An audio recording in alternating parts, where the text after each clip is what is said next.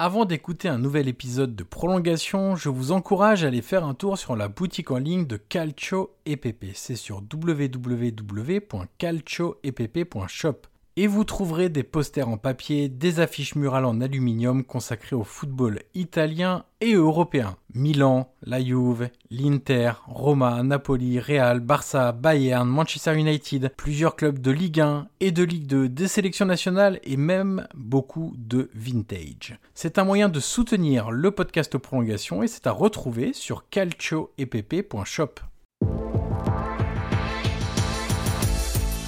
Bonjour à tous, je suis Johan Crochet, journaliste et podcasteur, et je vous souhaite la bienvenue pour un nouvel épisode de Prolongation. Prolongation est un podcast d'entretien où je rencontre des acteurs du football pour vous faire découvrir et pour décoder leur métier. L'idée est de donner des clés pour mieux comprendre le football avec ceux qui le font.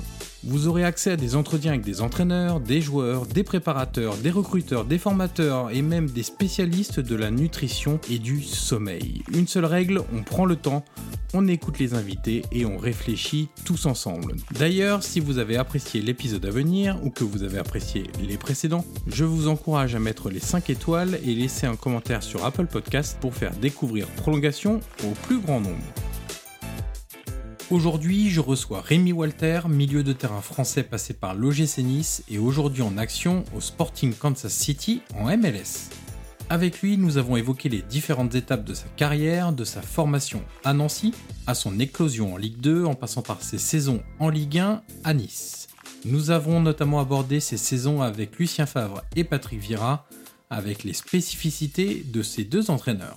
Nous sommes également revenus sur son arrivée en Major League Soccer, sur la découverte de ce championnat, ses performances et sur la passion grandissante des Américains pour le football. Voilà pour le résumé, il est temps maintenant de laisser la place à cette conversation avec Rémi Walter. Bonjour Rémi Walter et bienvenue dans le podcast aux prolongations. Bonjour, ça va bien? Ça va et toi? Ouais, ça va, super. Alors Rémi, dans ce podcast, on commence toujours par la même question. Est-ce que tu peux nous raconter un match qui t'a marqué par son scénario, par son résultat, par une émotion particulière que tu as pu ressentir? J'aime bien dire que c'est ta Madeleine de Proust à laquelle tu repenses de temps en temps. Alors, euh, j'ai un souvenir qui me vient particulièrement en tête là, c'est euh, c'est le match euh, donc Nancy-Nice en finale de Coupe de la Ligue 2006. Donc en plus, ça a une saveur particulière parce qu'après j'ai joué à l'OGC Nice aussi, j'ai joué dans les deux clubs. Donc euh, j'étais au stade ce jour-là et euh, une victoire de Nancy en Coupe de la Ligue. Donc euh, c'était un super moment et puis voilà, c'était vraiment ça reste gravé dans ma tête quoi. Donc ça c'est ton souvenir on va dire en tant que supporter pour le coup puisque tu étais au stade. Et si je te demande maintenant en tant que joueur?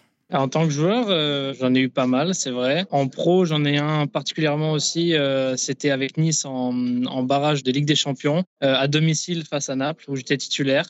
Le stade était plein, il y avait une ambiance de, de folie. Et, euh, et voilà, c'était les barrages retour, donc euh, face à une belle équipe, une grande équipe.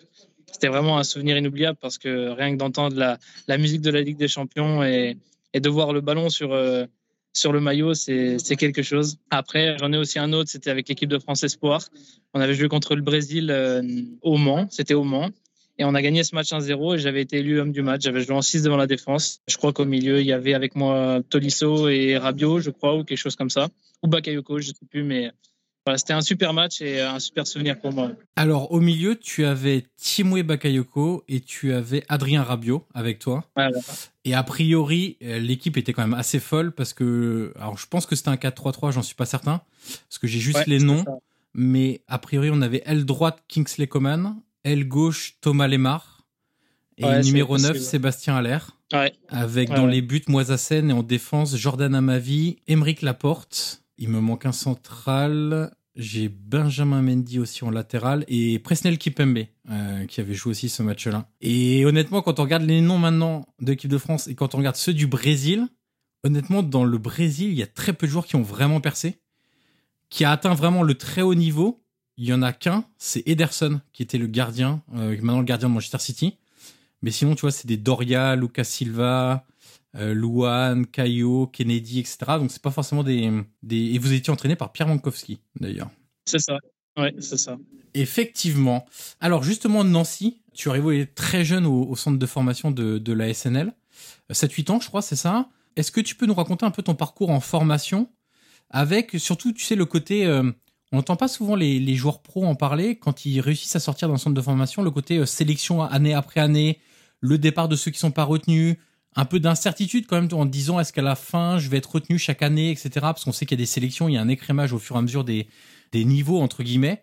L'espoir d'arriver jusqu'à l'équipe première aussi. Comment tu as vécu un petit peu un petit peu tout ça au centre de formation? Bah déjà beaucoup mieux que certains dans le sens où euh, moi j'étais euh, dans ma ville natale donc euh, j'étais externe, j'étais pas interne.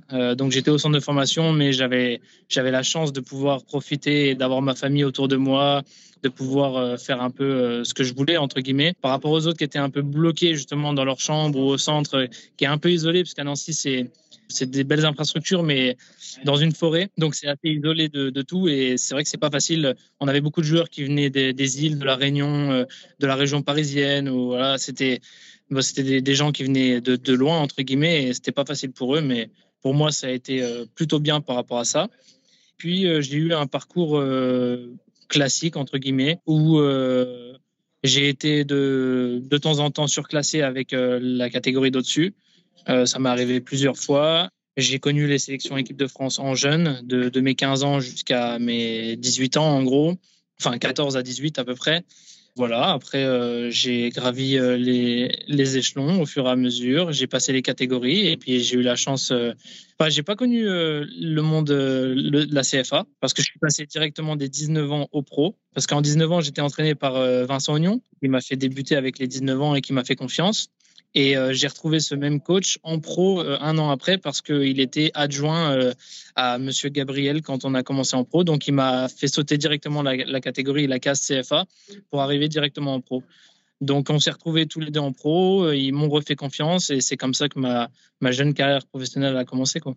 Et est-ce que tu as toujours été à ce poste de 6-8 On sait que tu peux jouer un peu les, les deux postes, à les qualités, la caisse suffisante pour jouer les deux postes. Est-ce que euh, tu as toujours été à ce poste de milieu de terrain-là? On sait souvent que c'est souvent au centre de formation que tu as des ailiers qui passent latéraux ou tu as des 6 qui euh, dépannent, enfin qui reculent ensuite. Est-ce que toi, tu as toujours été euh, dans l'entrejeu? Alors, en jeune, très jeune, j'ai déjà joué défenseur central, j'ai déjà joué latéral gauche. Après, même en pro, avec sous l'air Lucien Favre, j'ai déjà joué pas mal de temps milieu droit, ailier droit. Mais euh, à part ça, euh, non, rien de, rien de particulier. Euh, la plupart du temps en 6 ou en 8.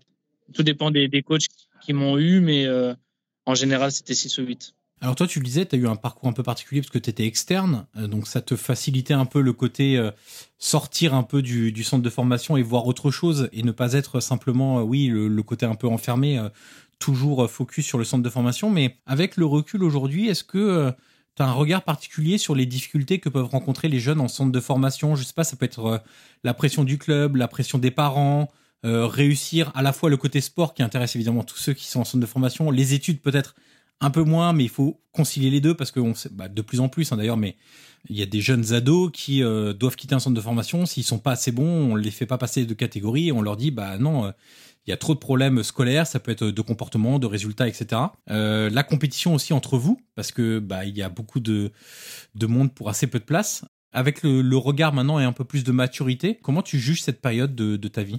C'est sûrement pour moi la période la plus difficile, dans le sens où euh, il faut être performant partout, il faut avoir un mental d'acier parce que quoi qu'il arrive, pour réussir au haut niveau euh, et pour, euh, pour essayer de, de, tenter de faire une carrière professionnelle, il faut à un moment donné euh, être très très bon mentalement. Et, et je dis difficile parce que il faut allier en même temps le foot, les études, les devoirs, les matchs le week-end. Et quand tu vois que tu as une jeunesse complètement différente de ce que tu peux avoir pour des, des jeunes qui sont pas dans, dans ce cursus-là, c'est dur. C'est dur parce que parce que la finalité, c'est que tu sais pas si tu vas réussir. Et euh, tu es, dans ce truc-là où euh, tu vas donner ton maximum, mais, euh, mais peut-être que, entre guillemets, c'est du temps perdu parce qu'au final, tu ne vas pas réussir. Donc, c'est sûr que mentalement, euh, c'est compliqué. Après, on est préparé à ça dès le plus jeune âge. Nous, quand on rentre au centre de formation, la première année où, je me rappelle, j'ai une anecdote, la première année où on rentre au, au centre de formation, il y avait je sais plus, à peu près 70 ou 80 jeunes. Si on comptait les catégories des, des U15, des U16, des U17, jusque, jusque la CFA, jusque la réserve des pros. Et la première réunion, quand on arrive là-bas, c'est que le directeur du centre de formation, il nous dit, voilà, vous voyez euh, les, les 80 jeunes que vous êtes ici, eh ben, euh, la finalité, c'est que sur les 80, il y en a 4, 3, 4 ou 5 qui vont passer pro. Et tous les autres, ils vont, ils vont pas passer pro. Donc toi, tu arrives, c'est ta première année, et on te dit ça, et tu dis, ah ouais, ça va pas être facile. Puis derrière, le plus dur arrive, parce que derrière, comme je dis, tu dois être concentré en même temps sur les cours, les études, parce que parce que il te faut un bagage derrière au cas où euh, au cas où le foot euh, bah ça ne réussit pas. Et, euh, et en plus de ça tu dois être à, à 200% tous les jours parce que tu as les entraînements parce que tu as les matchs le week-end tu dois être le plus performant possible parce que bah, c'est ce qu'on attend de toi pour avoir une chance d'un moment donné avoir la chance de signer pro. Donc c'est des choses qui sont pas faciles. C'est un quotidien qui est vraiment pas facile, qui demande énormément de travail et, comme je dis, un mental d'acier, quoi, pour réussir. T'arrivais, toi, à faire euh, à la fois le scolaire et le. Ça t'intéressait, tout du moins, le, le scolaire à, côté du foot, ou tu faisais partie de ceux qui disaient. Euh, bon, vivement que j'ai fini les devoirs parce qu'il y a que le foot qui compte, quoi. Non, moi, bah, comme je dis, j'ai eu la chance d'être externe. Donc, je rentrais tous les soirs chez moi, je voyais mes parents, je voyais mon frère, je voyais tout le monde. J'ai toujours gardé à l'esprit que ça pouvait ne pas le faire dans le foot parce que t'es pas annoncé déjà d'une comme un phénomène, comme on peut en voir euh, ou comme on peut entendre parler de certains. J'étais un, bon joueur, j'étais un, potentiel du club, etc. Mais bon, euh, ça, fait pas tout. Euh, il faut se préparer au pire. Et j'ai toujours gardé dans un coin de ma tête qu'il fallait que je sois bon à l'école. Moi, j'ai toujours été quelqu'un de, comme dans mon travail à l'heure actuelle, toujours été quelqu'un de professionnel, de studieux. J'étais pas un cancre, j'étais pas quelqu'un qui, foutait la merde en cours ou quoi que ce soit. Euh, donc euh, non, moi j'ai toujours gardé ça à l'esprit et je me suis toujours dit que c'était important. Après, euh, c'est vrai que dans un coin de ma tête, à un moment, plus tu montes dans les catégories, plus tu as tendance à privilégier le foot parce que tu te dis que tu es proche et que bah, ça devrait arriver et ça risque d'arriver. Donc c'est sûr que tu es un peu moins focus sur l'école. Mais bon, tu dois, quand même, tu dois quand même charbonner tous les jours parce que c'est important. Et c'est vrai que à un moment donné, pareil, j'ai une anecdote, le, directeur du, centre de formation donc de l'école, qui s'appelait Ghislain Renault, qui est toujours en poste, hein, d'ailleurs, je crois. J'avais des bonnes capacités à l'école. Je pouvais, euh, à ce moment-là, passer en, ES, ça s'appelait BAC ES, économique et social. Et il me dit, voilà, il me dit, Rémi, euh, tu peux passer en ES, mais c'est vrai que là, euh, vu comme ça se passe, euh, ça s'est passé cette dernière saison, tu risques à un moment donné de, rejoindre les pros à l'entraînement régulièrement, euh, peut-être dans la foulée de signer un contrat pro, etc. Et j'avais 17 ans à ce moment-là. Et il me dit, euh, si tu choisis US, tu vas avoir beaucoup de travail à la maison à faire, beaucoup de devoirs, beaucoup de choses par rapport à l'école. Et en plus de ça, il va falloir que tu sois performant sur le terrain. Donc il m'a dit, la meilleure des choses pour toi, c'est peut-être se diriger vers STG, qui est un, bac, euh, c'est pas un bac pro, c'est un bac technologique. Et euh, il m'a dit, ça, ça va te demander moins de travail parce que tu auras moins de devoirs à la maison et puis c'est plus dans tes cordes. Ça va être un peu plus facile qu'économique et social, qui est un bac général. Et, euh, et voilà, il m'a dit, je te conseille plus d'orienter vers ça si tu veux être à 200% sur le foot. Et finalement, bah, c'est ce que j'ai, c'est ce que j'ai fait. J'ai choisi cette voie-là parce que je savais que ça allait être moins dur en dehors du foot et euh, pour, pour vraiment être focus sur le foot. Et finalement, bah, j'ai signé pro dans la foulée et ça s'est bien passé. Voilà, ce que j'allais dire, c'est que tu as bien fait parce que tu as commencé très tôt aussi euh, à l'effectif, dans l'effectif professionnel c'est que tu as rejoint d'abord l'effectif professionnel pour t'entraîner. Ensuite, tu débutes à 18 ans, je crois, en Ligue 2 1, euh, il me semble. Même 17 ans et demi, je crois. Ouais, c'est ça, tu peut-être pas tout à fait 18 ans. 18 ans ouais. ouais. ouais. Et, et, tu fais du coup deux saisons et demie en, en Ligue 2 à Nancy. Et la suite, c'est que tu rejoins Nice. J'ai retrouvé euh, des dépêches de l'époque euh, où il y avait d'abord les rumeurs et ensuite l'annonce officielle, où ça disait que tu étais courtisé par euh, plusieurs clubs. Alors je sais pas si c'est vrai, tu, vas me le dire, mais si c'est si c'est vrai, Qu'est-ce qui a fait pencher la balance pour Nice? Je précise tout de suite, c'était le Nice de Claude Puel que tu as rejoint en janvier 2016. Et dans ce Nice-là, il y avait notamment Atem Ben Arfa, Mathieu Bodmer, Valère Germain, etc. Bah, comme tu dis, j'ai commencé assez tôt à Nancy. Euh, j'ai eu deux saisons pleines pour un jeune, on va dire, parce que je crois que j'ai fait dans les deux saisons à peu près 30 matchs. C'était très bien pour moi. J'avais eu la chance de commencer le championnat la première saison parce que euh, à la base, je devais pas le commencer. Mais euh, une semaine avant la reprise du championnat, Thomas Mangani se blesse et finalement j'intègre le 11. Et le premier match, on joue contre Auxerre à domicile à Nancy et je finis homme du match. Et en fait, c'est ce qui a lancé ma saison parce que ça s'est très bien passé. Ils ont vu un jeune de 17 ans arriver, euh, faire un bon match et du coup ça a continué. J'ai eu la confiance de de Patrick Gabriel qui était euh, qui était numéro un au moment-là avec Vincent Ognon comme comme adjoint. Et, euh, et, donc, je fais deux saisons euh, pleines. La dernière saison se passe euh, pas trop bien. C'était avec Pablo Correa. Ça se passe euh, pas trop bien pour diverses raisons. Et, et du coup, j'avais des envies de rejoindre la Ligue 1 parce que parce qu'après deux saisons en Ligue 2, je pense que j'avais en tout cas les caractéristiques pour jouer plus en Ligue 1 qu'en Ligue 2 par rapport à mes qualités. Et donc, et donc, je fais tout pour, pour aller dans cette voie-là. Et j'ai quelques clubs qui sont intéressés. Je crois qu'à ce moment-là, il y a Marseille, je crois qu'il y a Nantes, je crois qu'il y a Nice et Nancy avait un partenariat avec Monaco entre de président à président. Et généralement, Monaco essayait de prendre les jeunes de Nancy à fort potentiel, les faire signer chez eux et pourquoi pas euh, faire quelque chose par la suite.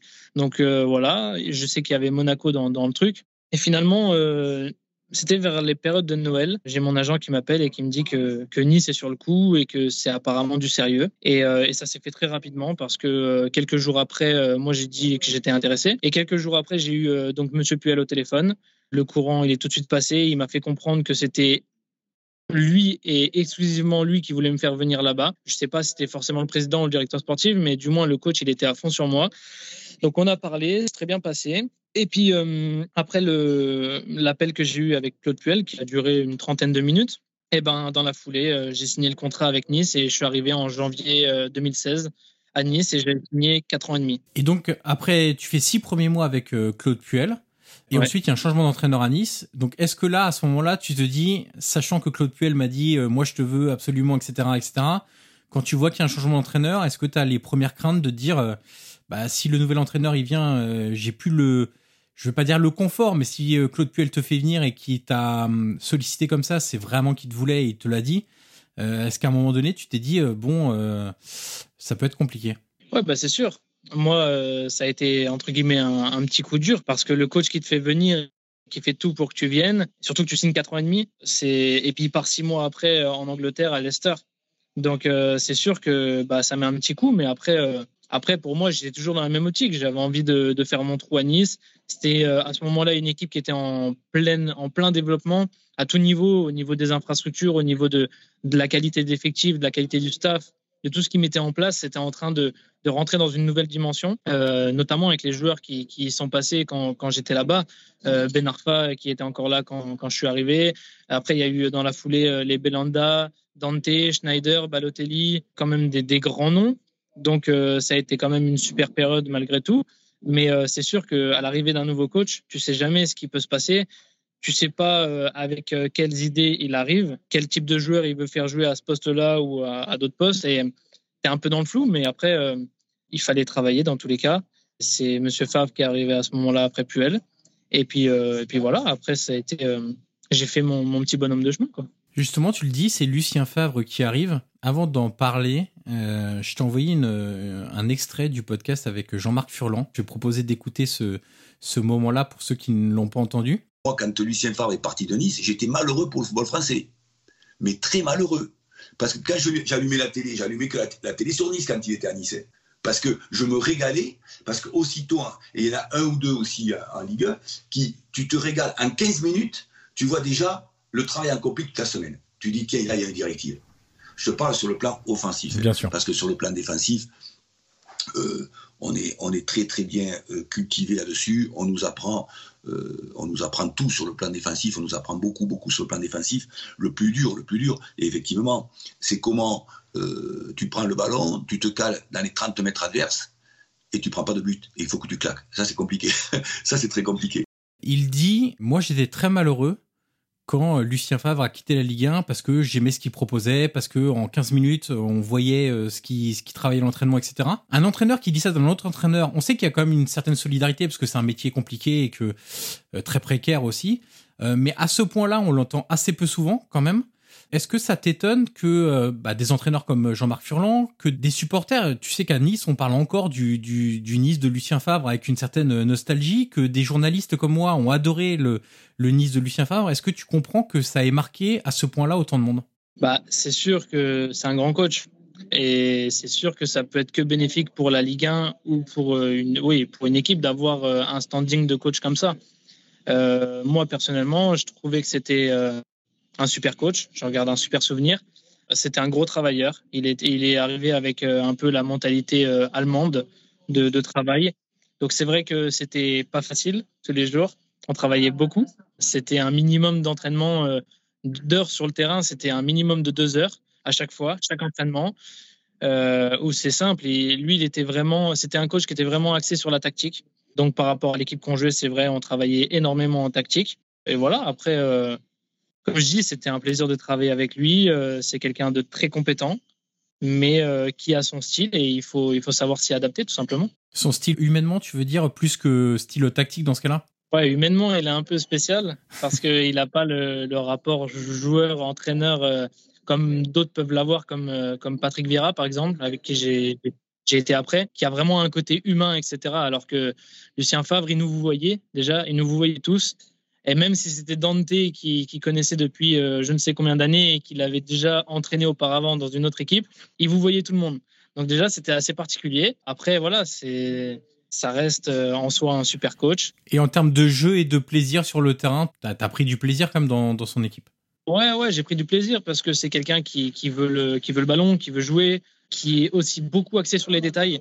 On travaillait énormément sur les détails en vidéo. Par exemple, euh, je me rappelle d'un truc, c'était que quand il y avait un ailier qui débordait pour aller centrer, c'était presque pour lui une interdiction d'intervenir du pied droit. Si c'était l'ailier droit, par exemple, il voulait qu'on intervienne du pied gauche parce que ça pouvait jouer sur des millimètres. Et forcément, comme le pied gauche est plus proche pour intervenir sur le ballon, c'était impossible qu'un défenseur vienne défendre avec le mauvais pied, par exemple. Donc, c'était que des, petits détails comme ça. Il était vraiment axé là-dessus. Et puis, finalement, c'est vrai parce que au haut niveau, c'est des détails qui font la différence. Et il nous montrait des vidéos où il nous disait, regardez, si là, le joueur, il avait fait ça, et ben derrière, il n'y avait pas but ou il n'y avait pas occasion, etc. Donc, voilà, il arrivait avec ses idées. C'est quelqu'un qui, aimait la possession de balle, qui, avait un, bon fond de jeu et qui arrivait à, à transmettre ça à toute l'équipe. Et c'est pour ça que, sous son air, euh, il y a eu des super résultats et, l'équipe a, été super bonne. Et puis il y a des joueurs qui ont progressé. On peut prendre toi comme, euh, comme témoin aussi. Je pense que rencontrer euh, au début de ta carrière professionnelle en Ligue 1 pour le coup, mais rencontrer Claude Puel puis Lucien Favre, je pense que ça doit bien aider dans ton parcours, ton jeune parcours pour progresser, pour comprendre l'exigence aussi au quotidien. Donc il y a toi évidemment, tu vas, tu, tu m'en parler, mais je rappelle juste un petit peu les joueurs qui étaient avec Lucien Favre. Il y a Dalbert, Ricardo Pereira, Willan Cyprien, Jean-Michel Seri, Alassane Pléa, Vincent Cosiello. Tout ça, c'est des joueurs qui ont eu un niveau euh, de performance très élevé à Nice, où on voyait semaine après semaine le travail quotidien qui payait. On voyait qu'Alassane Pléa n'était plus simplement un joueur de débordement, mais qui comprenait de plus en plus le jeu, les situations, comment se déplacer, comment euh, euh, se démarquer par rapport à son adversaire direct, etc. Je prends Alassane Pléa en exemple, mais, mais il y en a tant d'autres.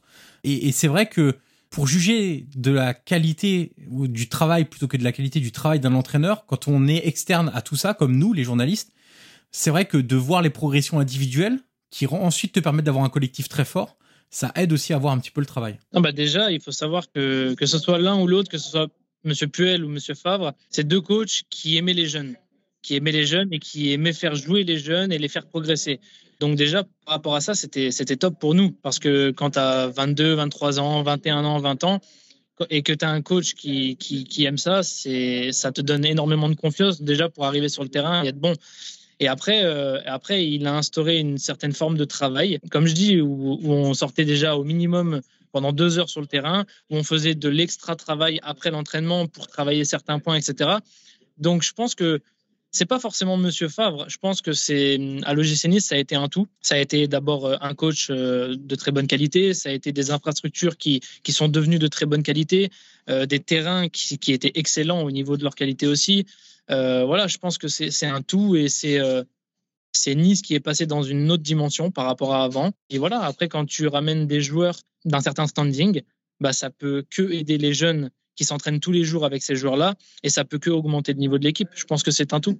Tu joues 22 matchs la première saison avec, euh, avec Lucien Favre, en, Ligue 1, je précise.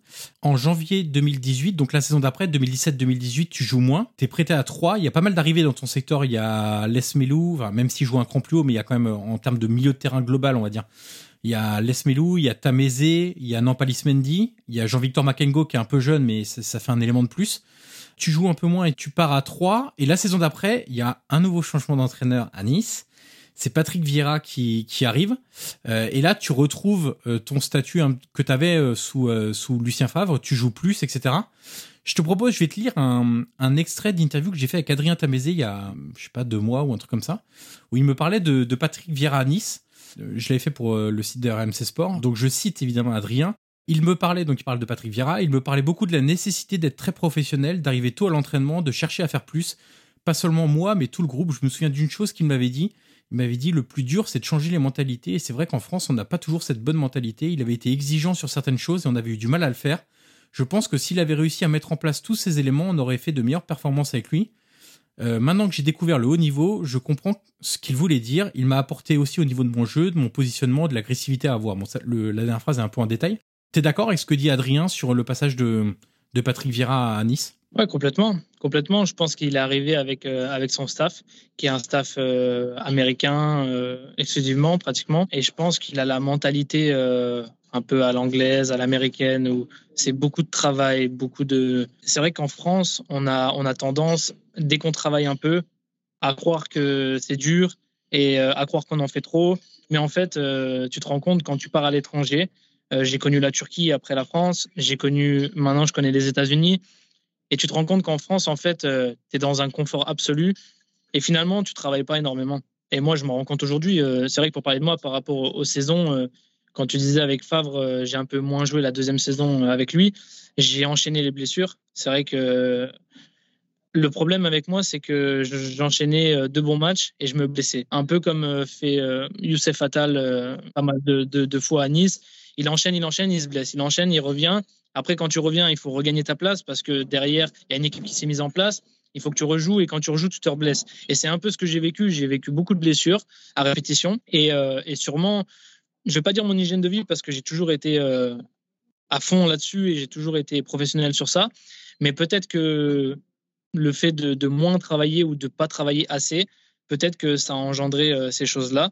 Et là, maintenant, je découvre la culture américaine, par exemple, et je m'aperçois que on bosse énormément. Et depuis que je suis arrivé ici, j'ai pas une seule blessure musculaire, j'ai pas de, de pépins physiques entre guillemets.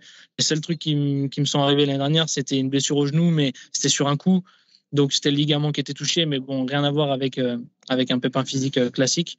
Et ouais, je pense que Adrien Tamez, il a raison là-dessus. Vieira, moi, j'en garde le souvenir que c'était quelqu'un de très humain, qui est très simple, qui est très humble. C'est facile de parler avec lui. Euh, si tu as besoin de, lui dire quelque chose, tu vas dans son bureau, tu peux parler avec lui.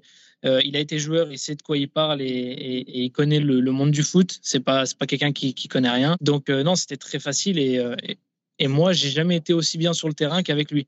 Parce que pour moi c'est le style de coach qu'il me fallait. Je pense que quelqu'un comme Favre, bien sûr, il m'a fait progresser. Mais pour être à 100% sur le terrain au niveau de mes qualités, je pense que Vieira, ça a été le top. Et donc là, c'est plus le côté humain, du coup Ouais, parce que, parce que il avait ce côté humain où, euh, où il était rassurant, où il, était, il arrivait à donner une certaine confiance, où quand tu rentrais sur le terrain, tu n'avais aucune pression. Tu n'avais aucune pression. Tu savais que si tu perdais un ballon, c'était pas grave. Tu savais que si tu. Je sais pas comment dire. C'était, j'étais vraiment très, très à l'aise sur le terrain avec lui. Et c'est, quand on regarde, euh, ma saison avec lui, c'est ma meilleure saison euh, entre guillemets. J'ai enchaîné les matchs, j'ai eu des stades. Je crois que je termine la saison avec 4 ou 5 buts. Euh, c'était pour moi une de mes meilleures saisons depuis que j'étais pro. Et voilà, je pense que chaque joueur a besoin d'un type de coach et Vieira était ce type de coach dont j'avais besoin. Est-ce que du coup ça ne doit pas t'étonner forcément le bon boulot qu'il est en train de faire à Crystal Palace? Ou peut-être que là la mentalité anglaise, un peu plus imprégnée évidemment dans la culture, le travail, etc ça lui correspond peut-être mieux que ce qu'il avait en France finalement? Ouais, je pense que hum, je pense qu'il fait du bon boulot et puis partout où il passera, il fera du bon boulot parce qu'il a ses idées. C'est quelqu'un de, comme je dis, de très humain, donc euh, ça passe avec les joueurs.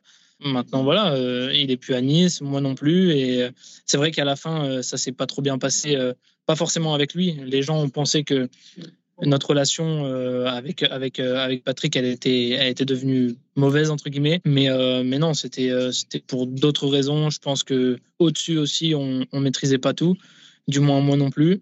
Et ça a été compliqué à la fin. C'est pour ça que je suis parti à l'étranger mais mais non je sais que quoi qu'il fasse et où qu'il aille il fera du bon boulot. Alors justement 2019 tu te retrouves en Turquie à Malatyaspor euh, alors c'est janvier 2020 hein, pour euh, être tout à fait exact, euh, au milieu de la saison 2019-2020. Selon toi, pourquoi ça a pas marché là-bas? Alors je, commence par dire peut-être une des raisons, c'est que malheureusement j'ai eu beaucoup de témoignages comme ça de joueurs quand ils signent en Turquie, etc. C'est que bah t'as fini par partir libre parce que parce que au bout d'un moment t'es pas payé, que on sait que ça peut jouer sur sur le mental évidemment et, et direct aussi sur les performances, mais j'imagine qu'il y a peut-être pas que ça non plus. Bah, There's never been a faster or easier way to start your weight loss journey than with PlushCare. PlushCare accepts most insurance plans and gives you online access to board-certified physicians who can prescribe FDA-approved weight loss medications like Wigovi and Zepbound for those who qualify. Take charge of your health and speak with a board-certified physician about a weight loss plan that's right for you. Get started today at plushcare.com slash weight loss. That's plushcare.com slash weight loss. plushcare.com slash weight loss. Euh, déjà, quand je pars en Turquie, il faut savoir que je pars dans une période où j'avais pas forcément envie de partir. Il faut savoir que je, démarre la saison justement avec Patrick Vieira, euh, donc ma dernière saison à l'OGC Nice. Je la démarre comme titulaire. Et dans les plans, je suis parti pour être un, titulaire euh, en puissance dans, la saison. Et le problème, c'est que le premier match du championnat, on joue contre, je crois, c'est Amiens à domicile, et, euh, et je suis titulaire, et ça se passe bien. Et je reçois un coup de, Thomas Monconduit, je crois, et euh, je me fais une rupture du ligament de la cheville. Ça, ça m'éloigne des terrains pendant, euh, pendant au moins euh, quatre mois, je crois. Je fais pas mal de choses pour, pour que ça aille mieux, mais ça se passe très mal. C'est pour ça que sur la toute première partie de saison de ma dernière saison, je joue aucun match. Je fais aucun match. Et donc, du coup, on arrive en janvier et il faut trouver des solutions parce que j'ai pas joué depuis quatre ou cinq mois, que je suis blessé depuis le début de saison. Et le mercato de, janvier, il arrive. Et donc, j'ai l'opportunité de la Turquie qui me permet euh, de retrouver du temps de jeu, déjà premièrement, parce que quand on me parle, le projet, il est sportivement très intéressant pour euh, relancer ma carrière, entre guillemets, ou de donner du moins un nouvel élan à ma carrière. Et, financièrement aussi, c'est intéressant parce que parce que c'est bien au-dessus de, de, ce que je gagne à Nice. Donc, on va dire que tous les facteurs sont, sont réunis et tous les voyants sont verts pour que, pour que je parte. Il faut savoir aussi que j'arrivais à la fin d'un cycle à Nice. J'étais dans, mes, dans ma dernière saison, dans ma dernière année de contrat. Donc, euh, Nice avait euh, d'autres envies euh, par rapport à d'autres joueurs, etc. Et je sais que moi, on va dire que j'étais plus le bienvenu à l'OGC Nice euh, sur la fin. Donc, euh, donc je décide de, de, partir et je signe au Yeni Malatya Sport. Et après, euh, s'ensuit des mois, des semaines très compliquées parce que, comme tu dis, tu, tu fais du bénévolat parce que tu, tu viens là-bas, tu t'entraînes dans des infrastructures qui sont, euh, qui sont terribles, vraiment terribles, avec une qualité de terrain qui est terrible aussi. T'es pas payé. Euh, moi, quand j'étais là-bas, j'avais euh, six mois de retard de paiement. Donc, c'est sûr que se lever tous les matins pour venir t'entraîner, jouer les matchs les week-ends et être performant, être à 100% dans ta tête, c'est impossible parce que tu sais que tu as beaucoup de problèmes extérieurs au terrain et c'est impossible d'être focus sur le terrain. Franchement, c'est des situations très compliquées et je pense que tous les joueurs qui vivent des situations similaires, ils peuvent dire la même chose. Donc, ça a été très compliqué. J'ai fait, euh, je crois, neuf matchs, dont trois comme titulaire, alors qu'à la base, dans leur discours, ils il me faisait venir euh, comme, comme un élément, euh, un des plus importants de l'équipe. Euh, il m'avait donné le plus gros contrat financier du, de l'équipe, du club. J'avais le plus gros salaire de tous les joueurs. Et finalement, euh, ce qu'ils font par rapport à ça, ça colle pas du tout avec ce qu'ils font au niveau des, choix sportifs derrière. Donc déjà, une, incohérence totale par rapport à ça. Et puis, euh, et puis derrière, voilà, à un moment donné, euh, il y a eu le Covid qui est arrivé à ce moment-là. Il y a eu beaucoup de choses qui ont fait que bah, l'aventure en Turquie euh, s'est finalement très mal passée. Et donc, j'ai fait le nécessaire pour être dans les règles et résilier mon contrat. Et je suis parti, j'ai mis mon contrat euh, à la FIFA. Et puis derrière ça, euh, derrière ça, j'ai été au chômage. Parce que tu es parti, euh, c'est quoi C'est septembre-octobre, non? C'est ça Septembre, je crois, non? Euh, Non, juillet. J'ai ah, okay. en fin juillet, donc après 6 à 7 mois euh, au club. Et j'ai résilié mon contrat. J'avais signé un an et demi à la base, parce que j'étais arrivé en janvier, justement, en janvier 2020. Et donc, euh, j'avais signé pour un an et demi, et finalement, je suis resté 6 à 7 mois. quoi. D'accord. Et est-ce que tu as touché un seul salaire? Un seul mois de salaire ou pas? J'ai touché euh, sur, on va dire, sur les sept mois où j'étais là-bas, parce que là, ça a prolongé un peu parce qu'il y a eu le Covid, donc ils ont arrêté la saison. On a refait une préparation physique d'un mois et on a repris le championnat pour jouer euh, quatre ou cinq matchs. Donc ça a été un peu une saison un peu tronquée, un peu faussée, mais euh, j'ai été payé euh, l'équivalent de un mois et demi sur sept mois, quoi. Et ta procédure FIFA, elle est toujours en cours? Elle est toujours en cours. Après, là, ça fait maintenant deux ans, on va dire en gros. Généralement, ils disent que en dessous de deux ans, faut même pas compter. Euh... Non, non, c'est toujours comme ça. On m'avait déjà prévenu quand, euh, quand ça s'est passé. Mais bon, maintenant, j'attends. On va espérer que, que, ça se finisse bien. J'ai gagné à la FIFA, la première décision. Euh, le club a fait appel. Donc là, on est, dans, on est dans une période où on attend la décision de l'appel pour finir avec cette histoire. Et donc, ça, c'est. Donc, tu résilies en juillet 2020. Donc, après, tu as six mois de chômage. Là, psychologiquement, sachant qu'on est post-Covid, qu'on ait deuxième vague de Covid à l'automne. Il se passe quoi? Très dur, très dur. Déjà, j'avais bien réfléchi avant de résilier mon contrat parce que c'est vrai que c'était pas le bon timing pour le faire parce que le Covid venait juste d'arriver, les clubs devenaient de plus en plus méfiants, on connaissait pas l'avenir, on va dire à court terme, ni à moyen terme, ni à long terme par rapport à, ça. Donc c'est vrai que c'était pour moi le pire timing pour résilier le contrat et j'ai quand même pris le risque de le faire parce que dans tous les cas, c'était une situation que je pouvais plus accepter. Et donc j'ai pris le risque, j'ai fait et donc je suis resté ouais à peu près six mois six mois sans club, sans contrat, au chômage. Je me suis réinscrit au Pôle emploi, comme, euh, comme chacun aurait pu le faire. Et, euh, j'ai attendu d'avoir une opportunité. Ça a été un travail avec mon agent, ça a été, euh, ça a été dur parce que j'étais à Nancy à ce moment-là, j'étais revenu en France avec ma famille, avec mes amis, avec ma femme, etc. Mais bon, tu es dans une période où tu n'as qu'une envie, c'est de, de trouver quelque chose, de trouver un contrat, de jouer au foot, de, de, reprendre l'activité. Mais bon, le timing n'était pas bon. Et donc, j'ai eu pas mal de contacts avec euh, des clubs euh, de Ligue 1, avec des clubs de Ligue 2, avec euh, des clubs à l'étranger. Mais, mais chacun de ces clubs ont essayé de jouer sur la situation dans laquelle j'étais. Et dans ma tête, je voulais pas accepter n'importe quel contrat pour sortir de cette situation. Parce que je voulais qu'on respecte le joueur que j'étais avec les qualités que j'ai pour me donner un contrat qui était en, cohérence avec le, joueur que j'étais. Et je voulais pas qu'on joue sur la situation du Covid plus le fait que je sois au chômage pour me donner un contrat qui n'était pas cohérent par rapport à moi. Donc j'ai attendu, j'ai pris le risque d'attendre. C'était un risque aussi parce que dans cette situation, tu sais très bien que plus le, temps avance, bah plus c'est dur et plus les contrats qui vont venir vont être de moins en moins intéressants.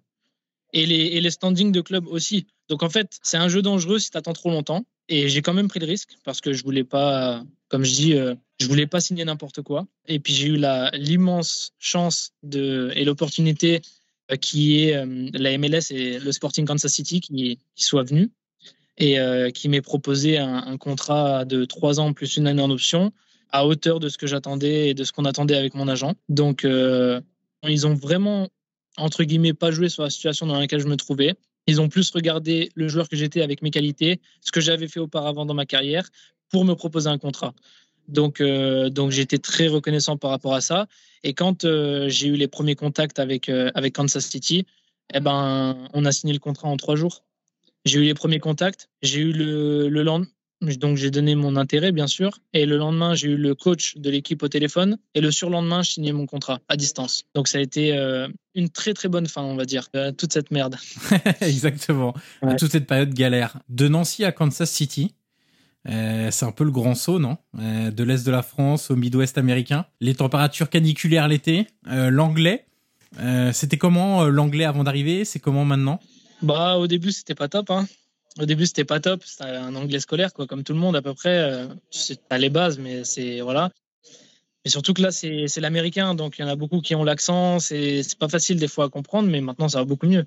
Et puis dans tous les cas, voilà, on dit de Nancy aux États-Unis. moi c'est pas quelque chose qui, m'effraie partir à l'étranger, sortir de la France, découvrir un autre championnat, euh, un autre style de jeu, des, nouveaux partenaires, etc. Moi, une nouvelle ville, une nouvelle qualité de vie, c'était vraiment pas quelque chose qui me faisait peur. Dans le sens où déjà, j'ai terminé euh, récemment en Turquie et euh, j'ai connu le pire, donc dans tous les cas, je pouvais connaître que le mieux.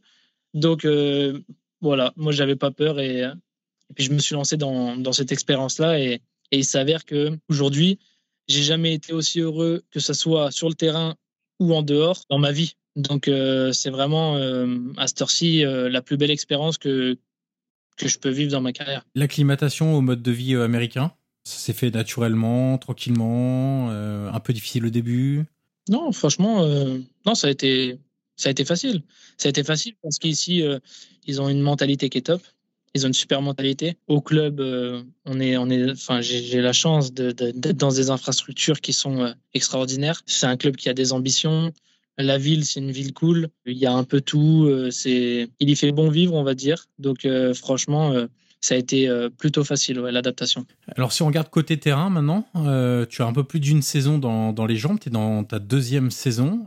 comment tu juges le niveau de la MLS sur différents aspects? Alors, on va pas forcément faire de comparatifs parce que c'est toujours un peu euh, un peu casse-gueule euh, pour le dire vulgairement de, de, de, comparer les championnats etc mais euh, sur le plan tactique sur le plan technique sur le plan physique toi qui as connu un peu la France la Turquie etc comment tu évalues un petit peu ton, ton nouvel ton nouvel environnement pardon? J'étais agréablement surpris déjà parce que c'est vrai que on a un peu le cliché de se dire destination de fin de carrière, un peu championnat oublié, etc., etc.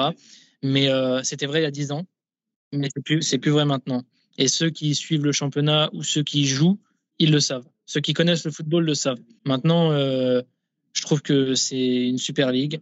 Il y a des super joueurs des super équipes. Les ambiances sont vraiment bonnes. Je ne vais pas comparer, mais voilà, si vraiment euh, on doit se rapprocher d'un style de football, je pense que la MLS, ça se rapproche de, le plus de la D2 anglaise, dans le sens où c'est euh, rapide, c'est physique. C'est vraiment un championnat axé sur ça. Mais voilà, c'est franchement, ils ont complètement changé leur mentalité par rapport à avant, où ils avaient tendance à récupérer des joueurs qui avaient un certain nom et une certaine carrière, comme comme Ibrahimovic. Euh, les premiers à venir, c'était Alessandrini de Marseille. Il y a eu Matuidi, il y a eu Higuain, Chicharito, et qui sont toujours là, hein, certains, pour certains. Mais euh, ils ont changé cette mentalité-là, et maintenant, c'est vrai qu'ils veulent plus axer sur les jeunes à potentiel, comme moi, par exemple, quand ils m'ont pris, parce que quand, euh, quand je suis venu ici, j'avais 25 ans. Donc, ils sont plus axés sur, sur ce truc-là maintenant. Et puis sur les, sur les académies aussi, je, je, je trouve qu'ils sont en train de faire un travail sur, les, sur la formation. Euh, on voit pas encore tous les résultats parce que c'est normal, c'est c'est ça a lieu depuis voilà depuis quelques temps, mais on commence à quand même à voir quelques jeunes de 19, 20 ans qui commencent à arriver, qui vont euh, à Venise, qui vont en Première Ligue, qui vont en Bundesliga. Ça commence à arriver de plus en plus et il y, a vraiment des joueurs intéressants et et autant euh, au départ on se disait c'est que des joueurs qui vont vite parce qu'on sait que le côté physique est très important en MLS, mais on voit de plus en plus de bons techniciens aussi, de, de mecs qui réfléchissent avec un c'est le, le, un haut QI foot comme on, comme on aime le dire. Euh, je trouve qu'il y a vraiment, euh, même au niveau de la ligue, hein, moi qui la suis un petit peu depuis pas si longtemps que ça maintenant, euh, il y a des matchs de, de, de vraiment bonne qualité que je vois. Hein. non, bien sûr. Moi, je, te dis, hein, j'étais agréablement surpris. Quand je suis arrivé ici, je me suis dit un peu les a priori, tu sais, je me suis dit, oh, ça va être, entre guillemets, ça va être facile. J'ai joué en Ligue 1, j'ai joué en équipe nationale, j'ai connu j'ai connu, j'ai connu quand même un bon niveau. J'ai joué l'Europa League, j'ai joué les barrages de la Champions League. Je me suis dit en arrivant ici, mon bagage technique et mon bagage physique, ça va, ça va être, ça va être facile entre guillemets. Mais pas du tout. Je me trompais mais totalement. Quand je suis arrivé ici, j'ai vu la qualité des entraînements de notre groupe, des joueurs qui avaient des matchs. Le premier mois où j'arrive ici, je joue pas parce que je croyais justement que ça allait être plus facile. Et finalement, j'étais, j'étais pas assez performant pour jouer. Et, euh, puis après, euh, dans ma tête, j'ai complètement changé euh, tout ce qu'il fallait changer et, le coach ne m'a plus jamais sorti. Mais c'est pas facile. C'est pas facile de s'imposer, c'est pas facile de jouer tous les matchs. Il y y a un bon niveau et, franchement, ça se développe d'année en année. C'est en plein développement à tout niveau, au niveau de la formation des jeunes. Comme tu dis, il y a de plus en plus de jeunes qui sortent et qui, arrivent à jouer au, niveau pro et même à partir à rejoindre l'Europe. Tu as les infrastructures qui sont des infrastructures dignes de clubs qui jouent la Ligue des Champions tous les ans. C'est des terrains de qualité, c'est des stades de qualité. C'est vraiment en plein développement et, c'est top, ouais, c'est top. Et les déplacements à 3000 km de, distance, tu gères ça comment? Parce que alors vous, vous êtes dans la conférence Ouest. Euh, vous êtes, euh, je crois qu'il y a que Nashville qui doit être plus à l'est que vous de la conférence Ouest. Donc vous avez Los Angeles, vous avez Vancouver, vous avez Seattle, vous avez, euh, je sais plus, il y en a encore d'autres. Euh, les déplacements à 3000 km de distance, l'avion, alors les fuseaux horaires, il n'y a que deux heures, mais ça peut jouer un peu quand même. Ça va? Tu, tu gères bien maintenant? Ouais, ça va. Après, nous, la, chance qu'on a, c'est que Kansas City, c'est en plein milieu des États-Unis. Donc, qu'on joue à l'ouest ou à l'est, généralement, le maximum en temps d'avion qu'on peut avoir, c'est 3h30. Ça, c'est vraiment le maximum. Donc, nous, on a cette chance-là d'être euh, bien positionné. Mais, mais quand on va à Los Angeles, c'est deux heures d'avion. quand on va à Chicago, c'est une heure franchement, c'est pas la mer à boire. C'est plutôt facile. Après, c'est vrai que tu vas dans des villes, des fois, tu as deux heures de décalage horaire. Ça joue un peu, mais bon, euh, mais bon, ça va. C'est pas trop. Voilà, pas de quoi perturber non plus euh, le, fait de jouer. Non, franchement, c'est pas trop un problème pour nous. Alors, euh, tu as un peu parlé de la mentalité américaine qui te plaisait bien. Donc, je vais pas, vais pas en faire beaucoup au décaisse là-dessus. Si tu veux rajouter un truc, je te laisse le champ libre. Euh, sur euh, un peu, en gros, la différence de mentalité euh, entre les États-Unis et ce que tu as connu ailleurs Non, bah, c'est une mentalité complètement différente de l'Europe, qui n'est pas comparable. déjà, ils ont une mentalité, de bosseurs, mais vraiment de, gros travailleurs. Et c'est une mentalité collective. C'est pas une mentalité individuelle où chacun est pour sa gueule, chacun travaille pour sa gueule. C'est vraiment l'opposé. Tout le monde travaille ensemble pour un but commun. Et si cette personne-là réussit, eh ben, tout le monde est content pour elle. En gros, tout le monde se pousse à être le plus performant possible. Et si quelque chose de bien arrive pour cette personne, bah, c'est vraiment, euh, on va prendre cette personne-là comme exemple. C'est vraiment une autre mentalité. Moi, c'est vrai que j'ai connu la France, euh, l'Europe. C'est vrai que c'est beaucoup individualiste. Il y a moins de. C'est pas pareil. C'est vraiment pas comparable. Et je pense qu'il faut, il faut vivre cette expérience-là pour comprendre euh, un peu la mentalité américaine, qui, moi, personnellement, convient totalement. D'accord. Tu parlais des, des stades tout à l'heure. Euh, le stade de Kansas City, je me souviens, avait accueilli un match en. Je suis en train de réfléchir pour pas dire de bêtises. Je suis en train de me demander si c'était pas le premier match officiel de Rudy Garcia à la Roma. Il y a eu une espèce de, match entre All-Star Game, une équipe All-Star de MLS, contre la Roma en pré-saison. Ça devait être au mois de juillet, euh, quelque chose comme ça. Et le stade était construit depuis peu. Et euh, le stade était magnifique, était plein, etc. Et j'ai regardé un peu les affluences là des stades, des différents stades de MLS et du vôtre en particulier, qui est quasiment tout le temps plein. Alors c'est pas un énorme stade, mais je trouve que la MLS a l'intelligence de pas faire des stades de 50 000 quand ils savent qu'ils pourront pas remplir plus de 20 000 en fait. Et ça c'est hyper intelligent parce qu'à l'écran, tu préfères voir un stade plein qu'un stade à moitié vide. Et justement à Kansas City, comment ça se passe? Parce que entre vous, il y a la MLS, euh, donc il y a la, franchise de soccer, mais il y a aussi les Chiefs en NFL, en football américain. Il y a les Royals en baseball, voilà, euh, qui prennent quand même pas mal de lumière. Mais est-ce que tu sens quand même, euh, alors je parlais de l'affluence, mais même au niveau de, de, de, la ville, des supporters, etc., en dehors des, des, jours de match, tu sens un peu le, la sauce soccer qui est en train de prendre? Ah bah carrément. Mais le soccer, il est en train de prendre de plus en plus, d'année en année, une place de plus en plus importante dans la tête des gens aux États-Unis. C'est vrai que les États-Unis, c'est la NBA, c'est le football américain, c'est le baseball, c'est le hockey sur glace, etc. Mais le football, euh, pour moi, là, est en train de dépasser le baseball. Euh, du moins, à Kansas City, euh, on, a dépassé le baseball pour moi. après, c'est sûr qu'il y a le football américain ici à Kansas City, les Chiefs. Mais c'est vrai que, comme tu dis, ils sont malins, ils font des, des stades cohérents par rapport à ça.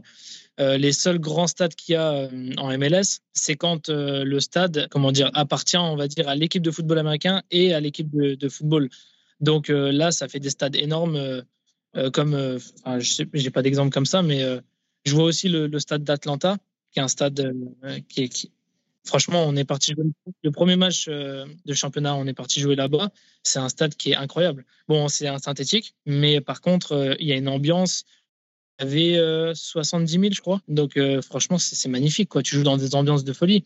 Et quand c'est chez nous à Kansas, tu as, je sais pas, 20 000, quelque chose comme ça. Tu dois avoir quelque chose comme ça, 20 000, mais le stade, comme tu dis, il est tout le temps plein. Donc tu joues dans des ambiances euh, qui sont, qui sont top. Franchement, c'est vachement bien. Hein. c'est vachement bien. Si tu devais faire un bilan avant de passer à la fameuse dernière question, qu'est-ce que tu espérais en venant jouer aux États-Unis? Et un an plus tard, un an, un peu plus d'un an plus tard, quel, euh, quel bilan tu fais? Bah, Quand je suis venu ici, euh, déjà, j'avais envie de retrouver goût à la profession, au football en général, parce que j'avais vécu des années un peu compliquées les années précédentes. Et je voulais donner vraiment un nouvel élan à ma carrière. Et il n'y avait rien de mieux pour moi que de rejoindre un championnat comme ça et un pays comme ça pour euh, justement euh, donner euh, un nouvel élan à ma carrière. Donc c'était d'abord d'abord ça et ça c'est pour le moment un objectif rempli, ça c'est sûr. Et bien sûr de jouer, d'avoir le maximum de temps de jeu, d'être performant, d'avoir des stats, voilà parce que ça c'est assez important quand tu joues au foot aussi d'avoir tout ça avec toi. Et l'année dernière j'ai fait une saison pleine. Euh, sûrement au niveau du contenu de mes performances et de, ce qui s'est passé en général, même au niveau des blessures, sûrement une des saisons les plus complètes depuis que je suis professionnel. Et, euh, cette année, on part euh, sur des bonnes bases aussi parce que j'ai joué tous les matchs depuis le début de saison en intégralité 90 minutes. J'ai deux buts à mon compteur. Donc pour le moment, et j'ai pas de blessure. Et tu marques du pied droit? Voilà, je marque du pied gauche et du pied droit. Donc non, pour le moment, c'est un bon début. Et voilà, j'ai vraiment un objectif où je pense pas vraiment à la suite. Je pense pas à me dire euh, ah j'ai envie de revenir en Europe, j'ai envie de revenir en France. Moi c'est pas du tout le cas actuellement. Je suis vraiment focus sur ce que je vis actuellement et euh, j'ai envie. Mon objectif c'est d'être le plus performant possible. C'est tout. De jouer le maximum de matchs, d'être performant, d'avoir des stats. Et puis euh, forcément si déjà on a ça, il y a des bonnes choses qui vont arriver derrière. Et si je peux me faire un nom en MLS et rester ici un bon nombre d'années parce qu'ici je m'y plais bien, eh ben ça sera tout bénéf. Mais ça se sent dans tes propos. Hein, t'es pas pressé de revenir spécialement en France ou en Europe, que t'es bien, que la mentalité ça te plaît, que t'as le temps de jeu, que t'as les performances, qu'il y a l'engouement aussi, qui joue évidemment. Quand t'es footballeur, tu préfères jouer devant un stade plein euh, avec euh, ce sentiment de de d'euphorie parfois, d'enthousiasme qu'il y a dans les tribunes, etc. Euh, on ne sent pas en train de te dire tiens, il faut absolument que je revienne en France. J'ai autant la même envie de revenir en Europe que de rester ici et de faire encore de nombreuses années avec de super contrats ici. Ici, pour le moment, je m'y plais. J'ai retrouvé plaisir à jouer. Je suis dans un club qui me fait confiance, qui me donne du temps de jeu, qui croit en moi. Donc à partir de là, euh, voilà, on continue comme ça et puis on verra bien ce qui se passe par la suite. J'ai une question qui n'était pas prévue, euh, je te prends de court. Un ou deux joueurs qui t'ont impressionné là en MLS, hors des euh, Chicharito qu'on peut entendre, des Vela et compagnie. Est-ce qu'il y a un ou deux joueurs, même ça peut être des coéquipiers ou d'autres franchises? Il y a beaucoup de bons joueurs il y a beaucoup de bons joueurs parce que même si, comme je même si le championnat il est physique, rapide, c'est vraiment axé sur ça. Il y a beaucoup de joueurs qui viennent, qui sont un peu des joueurs latinos, un peu. Donc c'est vraiment aussi technique. On l'oublie un peu, mais franchement, il y a très très bons techniciens. Si on prend un jeune, moi j'ai côtoyé un jeune ici qui est maintenant à Venise, comme tu disais tout à l'heure, euh, Gianluca Buzio pour moi, lui, c'est un top, un top joueur. C'est un top joueur. Euh, il, est encore très jeune, donc il a le temps encore de bien, bien progresser. Mais, mais il est, pour moi, il m'a vraiment marqué ici, du moins, parce que j'ai eu la chance de le connaître ici. Et pour moi, c'est un super joueur. Après, euh, dans les matchs, euh, on vient de jouer contre Nashville ce week-end. on voit le numéro 10, Mouktar, qui est un super joueur. ballon au pied, il sent le foot. C'est les joueurs qui sentent le football. À Minnesota, il y a un joueur qui s'appelle Reynoso, que j'aime bien aussi, un peu en espèce de numéro 10, électron libre sur le terrain. Après, euh, voilà, comme tu disais, il y a, certains noms, euh, Vela, Chicharito, qui sont, qui sont des, des, top joueurs, mais bon, ça on le sait. Mais euh, non, il y, a, y, a, beaucoup de bons joueurs. Tu vas croiser Thiago Almada dans, dans, pas longtemps, a priori? Ouais, on n'a pas joué contre lui le premier match parce qu'il n'était pas encore là ou pas encore prêt, je sais plus. Mais oui, je sais aussi que c'est un, un très bon joueur apparemment. Et puis j'ai vu qu'il avait mis un, aussi. Ouais, il a mis un sacré but.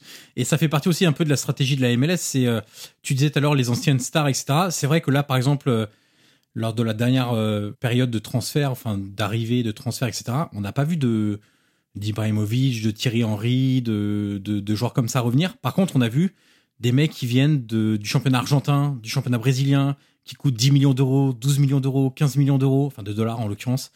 Euh, et c'est vrai que ça fait un peu partie de la nouvelle stratégie, c'est qu'aujourd'hui, tu as des joueurs qui, je pense qu'il y a Ezekiel Barco aussi qui est, qui est, prêté là en ce moment à River Plate, mais qui était à Atlanta, je crois d'ailleurs. Atlanta, ouais. Euh, ouais. et c'est des, des super joueurs, jeunes. C'est comme ça qu'ils essayent de faire progresser la ligue, et je trouve que c'est hyper intéressant. Et Buzio, honnêtement, moi qui suis spécialisé dans le football italien, je le vois beaucoup, en l'occurrence. Pour une première saison, dans un club qui joue le maintien, euh, avec autour de lui, il y a quelques bons joueurs, mais on n'est quand même pas sur un niveau euh, exceptionnel. Euh, on voit des sacrées bonnes choses, honnêtement. C'est vraiment un super joueur. Ouais. mais comme tu dis, même la MLS, en général, ils ont tout pour attirer un joueur à venir ici. Le seul truc qui peut te manquer à un moment donné, c'est les compétitions européennes. C'est de ne pas pouvoir jouer l'Europa League et la Champions League si à un moment donné, tu aspires dans ta carrière à jouer ces compétitions-là. Mais honnêtement, pour un joueur lambda, ils ont tout pour attirer un joueur ici. Parce qu'il y a la qualité de vie, il y a la qualité des infrastructures, il y a la qualité du championnat, il y a tout. Franchement, il y a l'argent, il y a, il y a rien qui peut te dire à un moment donné, ah non, euh, la MLS, c'est pas bon. Juste euh, les a priori des gens qui disent que ah, c'est un championnat un peu sous-coté, etc., etc. Mais faut savoir que c'est en plein développement et que dans, je suis sûr que dans plusieurs années, il y a encore beaucoup plus de monde qui voudront venir ici. Ça, c'est une certitude. Et puis, juste pour souligner le travail des académies, en ce moment, il y a la, je sais pas si tu sais, mais il y a la Generation Adidas Cup euh, qui a lieu à Dallas. C'est des U15 et des U17 et j'ai vu plusieurs matchs et honnêtement, il y a des académies de clubs en MLS qui jouent des hum, académies sud-américaines ou européennes qui sont invitées. Il y a River Plate, la Roma, Manchester United, Porto, etc., etc.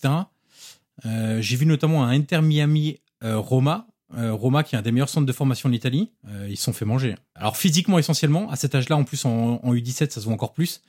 Mais, ça travaille bien, attention, hein, c'est vraiment en train d'arriver. Oui, bien sûr, ça, devient une vraie culture ici. Et, et comme je disais, moi, je, parle de temps en temps avec des anciens dans le vestiaire, comme euh, Zusi, comme Tim Melia, le gardien, etc. C'est des joueurs à un moment donné qui ont, qui ont joué avec l'équipe nationale des États-Unis et qui ont fait toute leur carrière aux États-Unis. Et moi, je leur avais demandé, à Zusi, je lui avais demandé, je lui avais dit, mais quand même, euh, tu es un bon joueur. Tu pas pensé à un moment donné rejoindre l'Europe ou tu pas eu de proposition euh, sur certains clubs euh, en Europe, etc. Il m'a dit si, j'ai déjà eu, mais aucune envie de partir. Et quel, quel intérêt j'ai à partir?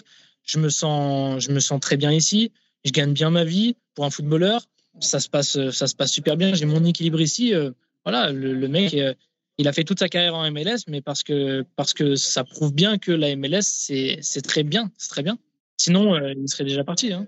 Ouais, et puis l'exode est de moins en moins euh, facile aussi. C'est-à-dire que tu as des clubs qui sont aussi en capacité de, de retenir les joueurs. On sait que le plafond salarial augmente au fur et à mesure. On sait que euh, les spots pour les jeunes ne comptent pas dans le roster habituel où on peut dépasser les salaires. Il y, a, quand même trois postes aussi de, de, de, joueurs désignés qui te permettent quand même d'offrir des gros salaires aussi à des jeunes joueurs si tu veux absolument les retenir, etc. Donc, euh, je trouve que euh, honnêtement, pour ceux qui veulent se dire il faudrait avoir deux, deux ou trois ans d'avance sur tout le monde et commencer à suivre des, des, championnats intéressants, etc. Regardez ce qui se passe vraiment du côté de de la MLS parce que moi, des jeunes joueurs, j'en vois plein. Je pense à Marshall Rutty, par exemple, de Toronto, qui est qui est un joueur assez intéressant. Jadon Nelson, qui est aussi à Toronto, qui est bien.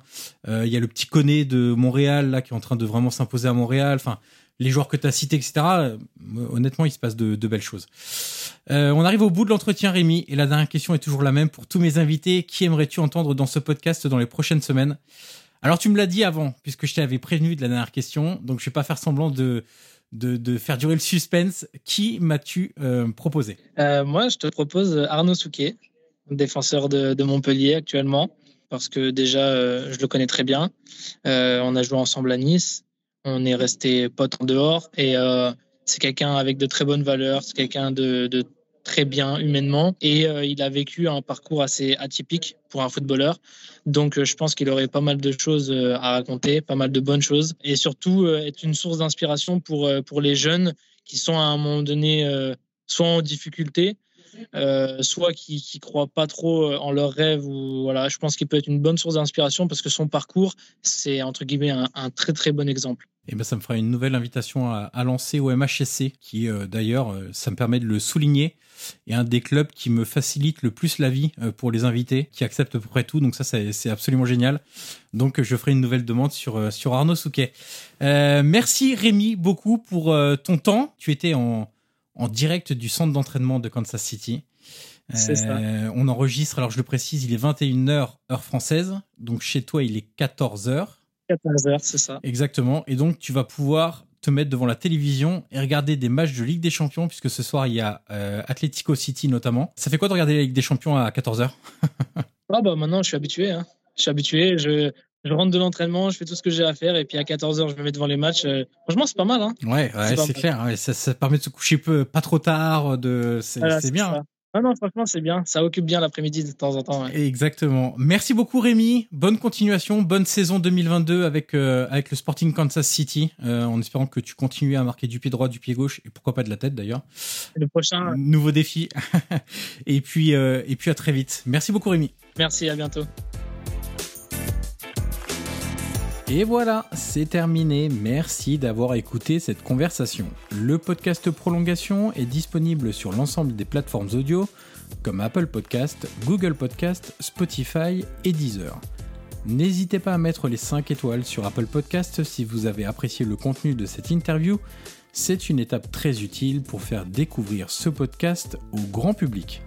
Vous pouvez également me suivre sur les réseaux sociaux et tous les liens sont dans la description de cet épisode. Je vous dis à très vite pour une nouvelle conversation autour du foot.